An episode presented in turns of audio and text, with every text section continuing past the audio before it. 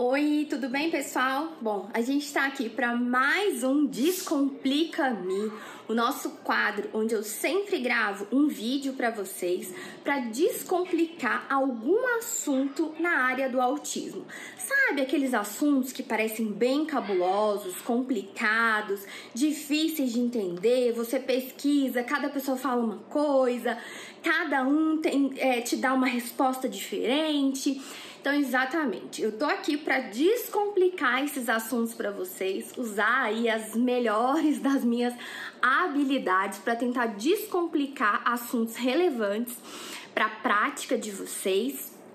E nem sempre, né, vão ter respostas é, exatas para tudo, mas eu sempre pretendo deixar aqui pontos de reflexão que possa facilitar o juízo de valores que cada um de vocês vai fazer sobre esse determinado assunto. E o nosso tema de hoje do Descomplica Me é justamente falar: é síndrome de Asperger ou é autismo? Síndrome de Asperger existe ainda? O que, que é isso? É, síndrome de Asperger é autismo de alto funcionamento? É exatamente esse o tema do nosso Descomplica Me de hoje. Bora lá?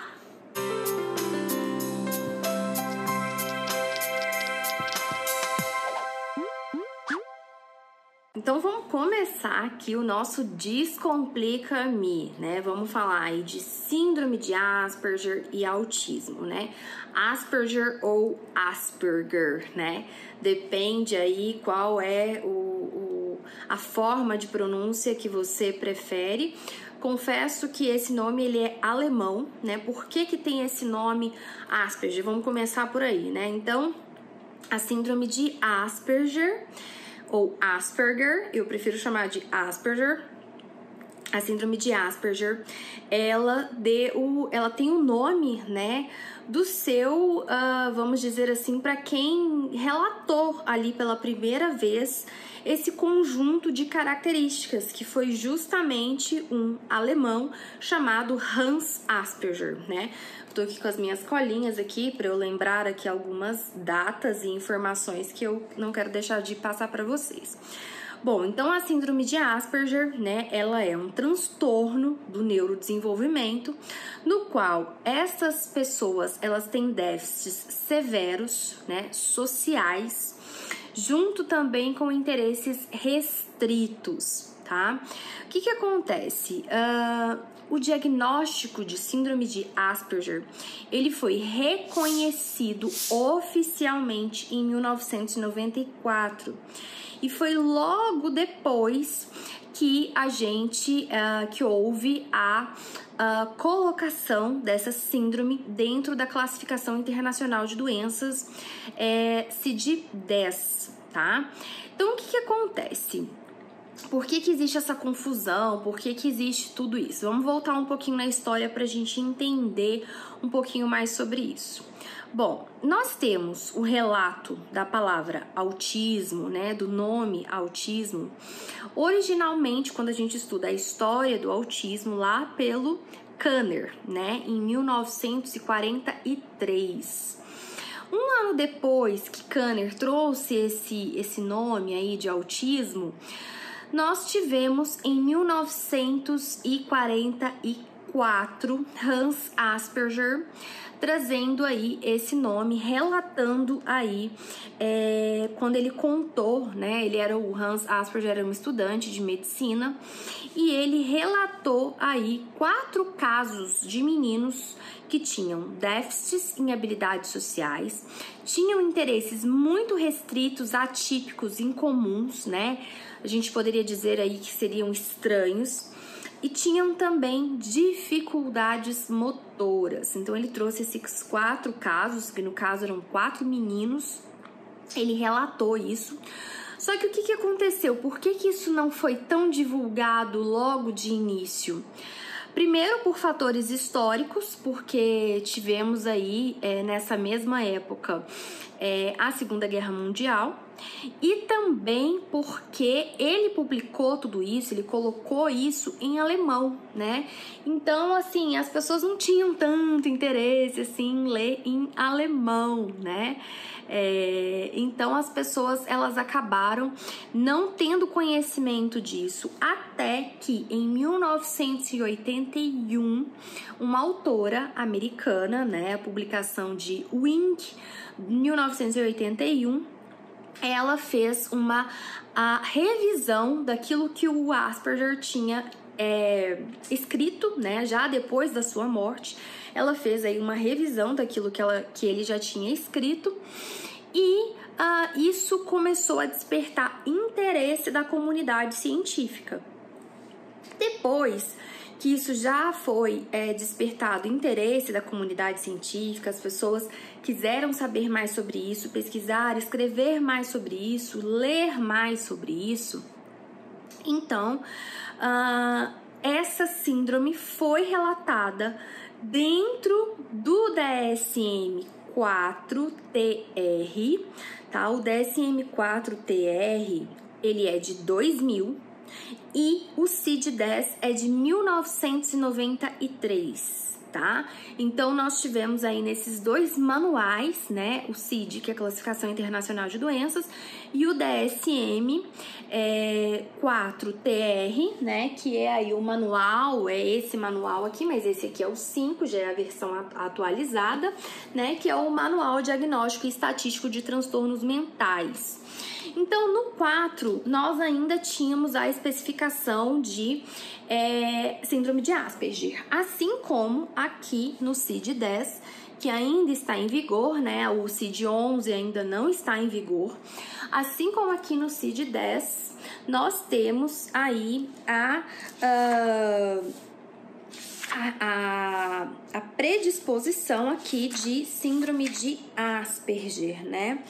É, então, tá dentro aí dos transtornos específicos, dos transtornos invasivos do desenvolvimento, né? O F84 que tá aqui, né? Os transtornos invasivos do desenvolvimento. E nós temos aí o F84.0, que é o autismo infantil. Depois vem o F84.1, que é o autismo atípico o F84.3, outro transtorno desintegrativo da infância, e o F84.4, que é transtorno de hiperatividade associado a retardo mental e movimentos estereotipados, e finalmente o F84.5, que é aí a síndrome de Asperger, né? Então é um transtorno que difere do autismo, então eu vou trazer aqui para vocês. Então aqui no CID-10 traz que o transtorno é, ele difere do autismo primariamente por não haver nenhum atraso ou retardo global no desenvolvimento cognitivo ou de linguagem, a maioria dos indivíduos é de inteligência global normal, então isso dentro da síndrome de Asperger, mas é comum que seja marcantemente desajeitados. A condição ocorre predominantemente em meninos, os dados que tem aqui do CID-10 é de uma proporção de cerca de 8 garotos para uma menina. Então, a gente tem aqui a síndrome de Asperger, né? Que se difere então do autismo infantil. Então, trazido aqui no CID-10 de 1983 e no DSM. O grande problema é que o que, que eles fizeram? Em 2013, eles lançaram o DSM-5. Então, o CID-10 e o DSM-5 são os dois manuais aí para classificação de doenças, né, e transtornos mentais. Só que o DSM, ele trouxe uma coisa nova.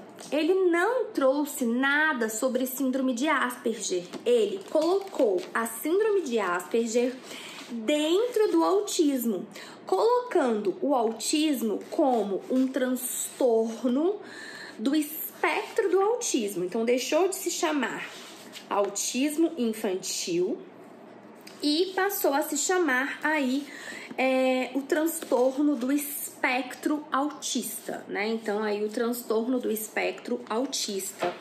E aí nele uh, a síndrome de Asperger estaria aqui dentro, né? Então, aí aqui tem dentro do transtorno os critérios diagnósticos, né? São dois, é, são aí, né, o critério A, o critério B, o critério C, D, E, tá? É, só que assim, o grande problema disso aqui é que as crianças com síndrome de Asperger, as pessoas com síndrome de Asperger, elas não deixaram de existir simplesmente porque o manual ele mudou os critérios diagnósticos, né? Essas pessoas com essas características da síndrome de Asperger especificamente, elas continuam existindo. Essas crianças continuam nascendo. Elas hoje são chamadas de como estando dentro do transtorno do espectro do autismo, mas a gente tem uma grande diferença entre Trans, entre autismo infantil, né? Entre uma criança autista, entre uma criança autista leve e uma criança Asperger, né? Tem características diferentes. Só que todo mundo foi colocado no mesmo bolo, né? No mesmo balaio, vamos dizer assim. Isso causa uma confusão muito grande na prática e isso é muito importante. Por que, que essa divisão ela é importante? Porque são características diferentes. E quando eu coloco tudo no mesmo balaio, por mais, por mais que a gente fale, ah, não, mas é transtorno do espectro do autista. É um espectro, é algo amplo. Mesmo assim, isso é perigoso. Por quê? Porque na hora de, uh, de serem ditadas políticas públicas, legislações e uma série de coisas, vai se levar muito em consideração as, as características mais recorrentes do transtorno do espectro autista, que seriam autistas leves, autistas severos, autistas moderados, né? A gente não tem dados ainda de pesquisa para dizer se eu tenho mais leve, se eu tenho mais moderado, se eu tenho mais severo. Mas autista leve que nem, nem se usa mais essa, essa, esse nome leve, né? É usado comumente na prática, é usado nos consultórios, eu sei. Mas dentro aqui desse livro aqui, que é quem dita as regras, nós não temos mais essa coisa de autismo leve, severo e moderado. Nós temos autista nível 1, nível 2 e nível 3. Então, uh, que vai com o nível de necessidade de suporte que a pessoa tem. Então, mas o que, que acontece? Um autista, que a gente pode chamar de leve, como comumente é falado pelas pessoas, como eu disse, é diferente de um autista. É, de uma síndrome de Asperger, de uma, de uma pessoa com síndrome de Asperger, tá? Porque eles têm características diferentes. Então, o que que acontece? É, dentro da síndrome de Asperger, nós vemos que essas crianças elas desenvolvem bem a sua linguagem, elas não costumam ter problemas de atrasos na linguagem como as crianças com autismo né? Então, vou dar um tique aqui, né? Um check aqui nos, nos assuntos que eu já falei, para eu não falar de novo. Mas, então, o que que acontece? É diferente do autismo. Por quê? Porque na síndrome de Asperger nós temos as habilidades de linguagem preservadas, bem como as habilidades cognitivas. E a gente sabe que no autismo a gente tem uma porcentagem muito grande de pessoas com autismo que tem também associada o que? Ou deficiência intelectual ou perdas das suas habilidades cognitivas, né? Em algum, ou ela tem de fato uma, uma, uma deficiência intelectual é, mesmo, ou déficits nas suas habilidades cognitivas que são devidos aos seus atrasos, né? E grande parte os seus atrasos na linguagem, na comunicação, que afeta a forma como essas crianças elas aprendem. Então, por isso que é perigoso, porque a gente está falando de características que elas geram consequências diferentes na prática em termos de criar políticas públicas, de criar legislações. Então, isso é um pouco perigoso demais a gente agrupar vários diagnósticos que têm características diferentes, né? Bom, uh, o que, que a gente o que, que a gente vê que, né? O que, que o CID-10, por exemplo, traz como características da síndrome de Asperger? Não há clinicamente atrasos na linguagem receptiva é, ou na linguagem falada, né? Então não há déficit na linguagem expressiva ou receptiva, né? Bem como do desenvolvimento cognitivo, então nós não temos déficits. Nós temos que as outras habilidades da criança elas são adquiridas normalmente. Mas em muitos casos o que se relata são um déficit na aquisição de habilidades motoras. São crianças tidas como mais desajeitadas, às vezes que não levam muito jeito para esporte. É, tem alguns problemas aí com a sua coordenação motora. E à medida que elas vão sendo mais requisitadas a escrever, a demonstrar suas habilidades motoras finas, é onde a gente começa a ver mais atrasos elas muitas vezes têm problemas na escola muito por causa das questões motoras, porque essas crianças muitas vezes não gostam de escrever de jeito nenhum, e isso acaba trazendo para elas problemas. Uh, no repertório acadêmico, né, dentro da escola, os déficits nas suas habilidades sociais, né, que acabam também trazendo déficits nas suas habilidades socioemocionais.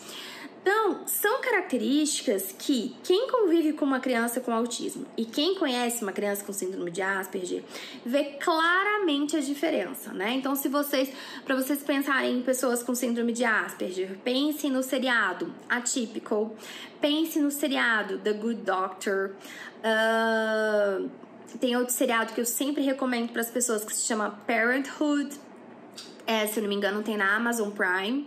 E lá uh, conta a história de quatro irmãos e um destes irmãos tem um filho que é diagnosticado com síndrome de Asperger, sei lá, por volta dos quatro anos de idade.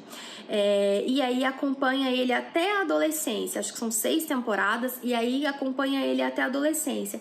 Então é nítida é, as, as, as diferenças né, entre um autismo e uma síndrome de Asperger, tá? Então, embora o DSM tenha colocado tudo no mesmo balaio, a gente, né, eu vim aqui justamente para descomplicar esse assunto é, para vocês. Então, a gente tem o que? Na síndrome de Asperger, anormalidades nas interações sociais, né, que eu falei para vocês, interesses que são incomuns, que são meio tidos esquisitos, anormais e são restritos, né? Eles têm um forte em aquilo que eles gostam, eles gostam muito, só querem falar sobre aquilo, só querem interagir com coisas uh, daquilo, tá? Então, é, isso é importante porque dentro do autismo a gente tem os interesses restritos, sim, só que eles são mais estereotipados, nem sempre eles são funcionais. E dentro da síndrome de Asperger, muitas vezes você, você tem interesses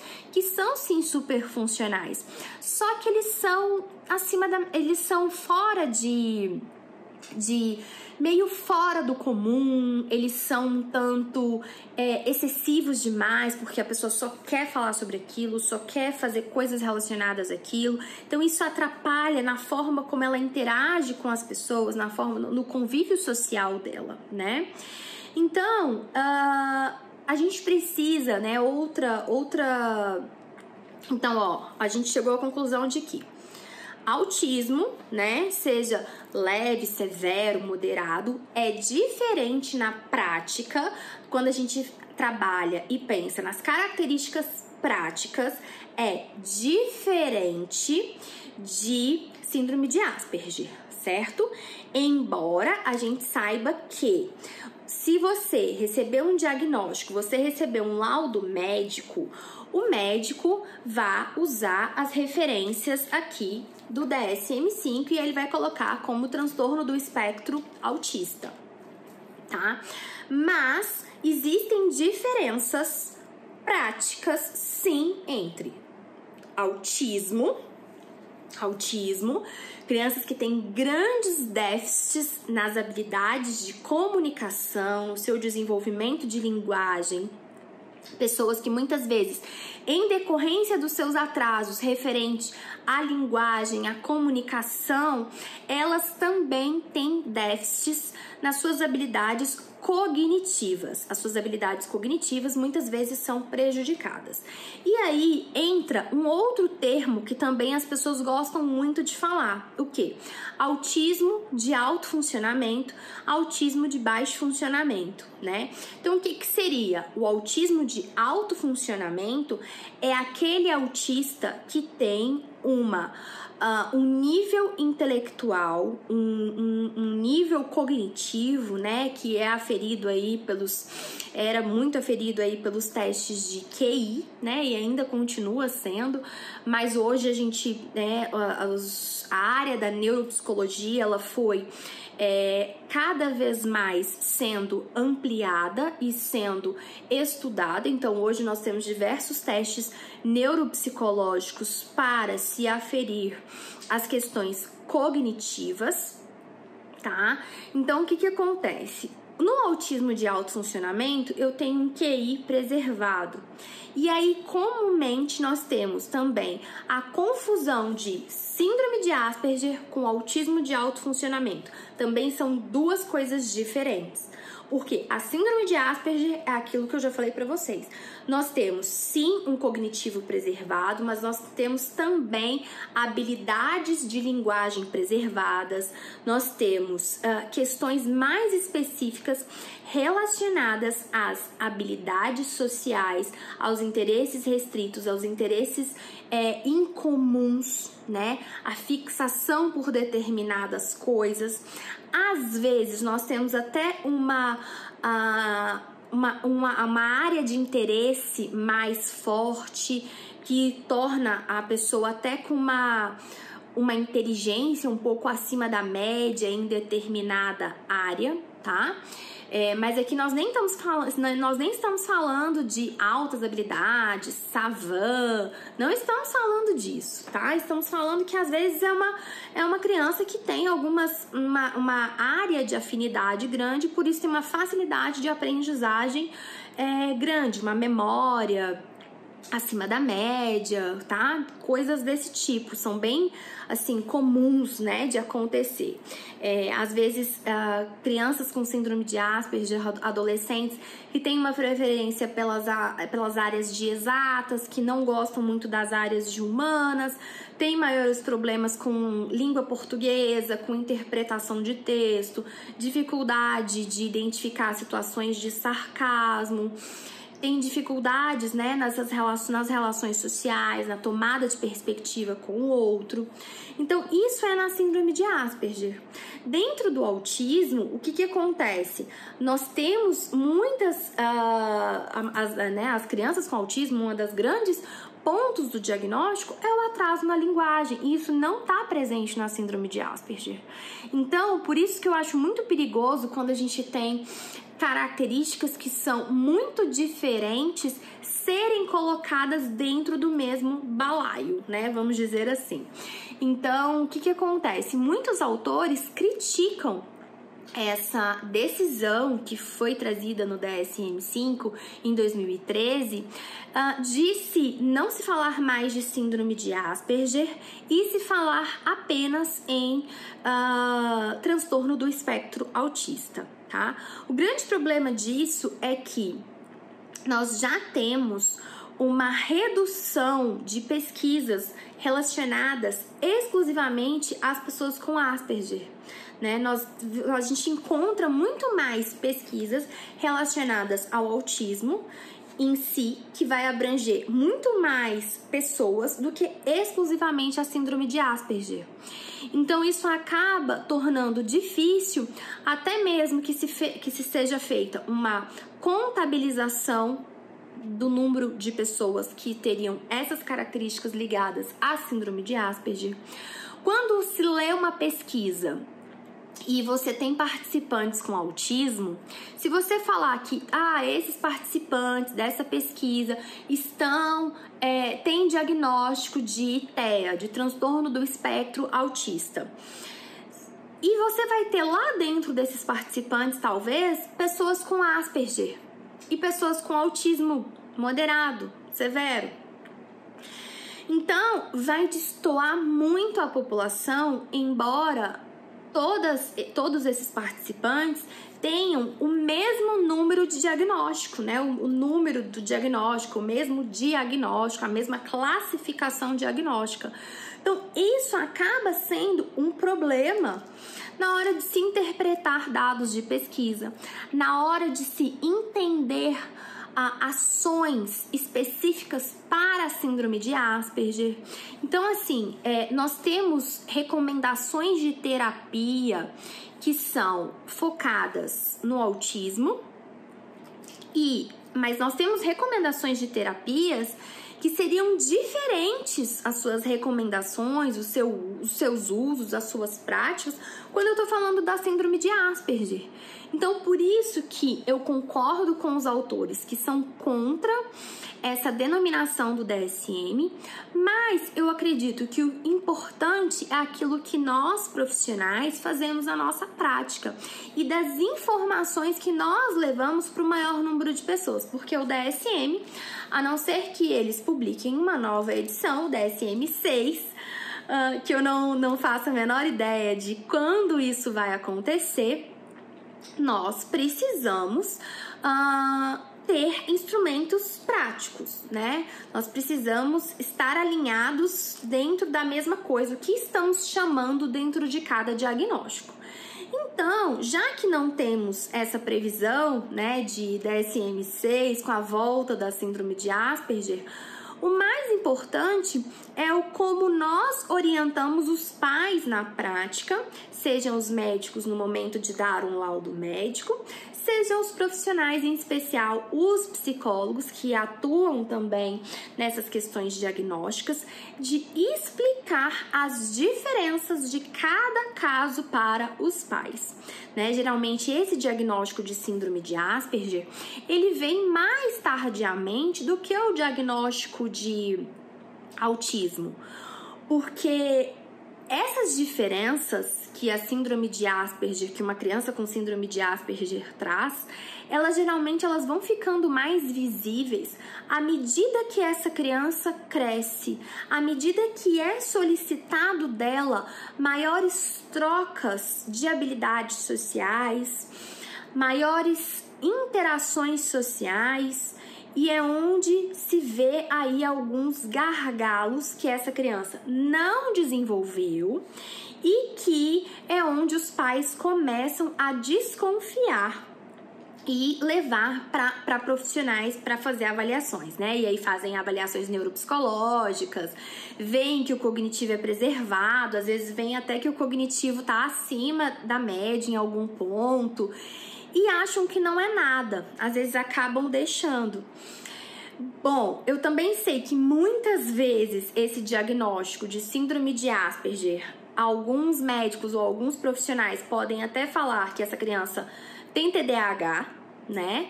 É, que os sintomas são de TDAH. Às vezes vão até falar que essa, que essa criança tem TOD, transtorno positivo desafiador, né?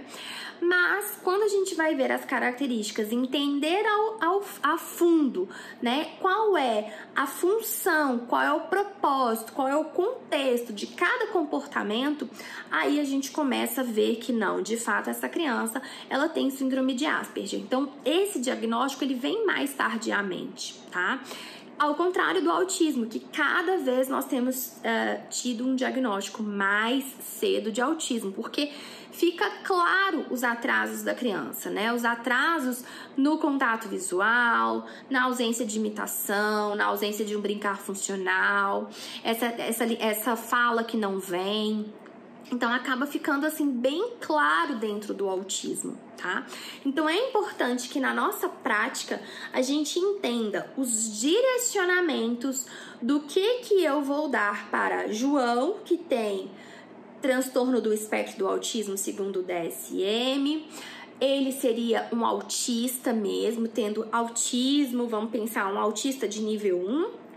É diferente de uma pessoa que está dentro do transtorno do espectro autista, mas que tem síndrome de Asperger. São direcionamentos de intervenção diferentes tá? Então, isso é muito importante a gente deixar muito claro. Esse é um dos motivos que muitas vezes eu tenho birra com o diagnóstico, né? Com, com essas, essas classificações. Por quê? Porque o que é o diagnóstico? O diagnóstico é um conjunto de um conjunto, é um nome que a gente dá para um conjunto de comportamentos. Né? Então é muito mais fácil fazer descrições destes comportamentos do que muitas vezes dar diagnósticos que às vezes a gente vai estar tá falando de transtorno do espectro autista uma criança com autismo, transtorno do espectro autista, uma criança com síndrome de Asperger. Como a gente viu aqui, as diferenças são coisas diferentes que requerem intervenções diferentes, abordagens diferentes e uma série de outras coisas, tá? De implicações, inclusive para desenvolvimento de pesquisa e de políticas públicas e etc.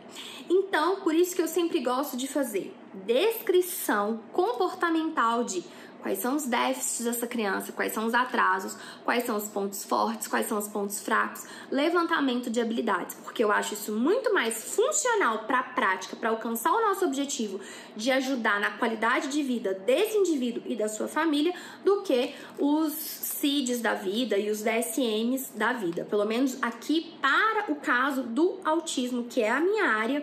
Essa é a minha opinião e eu espero que eu tenha descomplicado para vocês a história do autismo, síndrome de Asperger, autismo de alto funcionamento, tá certo? Beijo grande, a gente se vê no próximo Descomplica-me.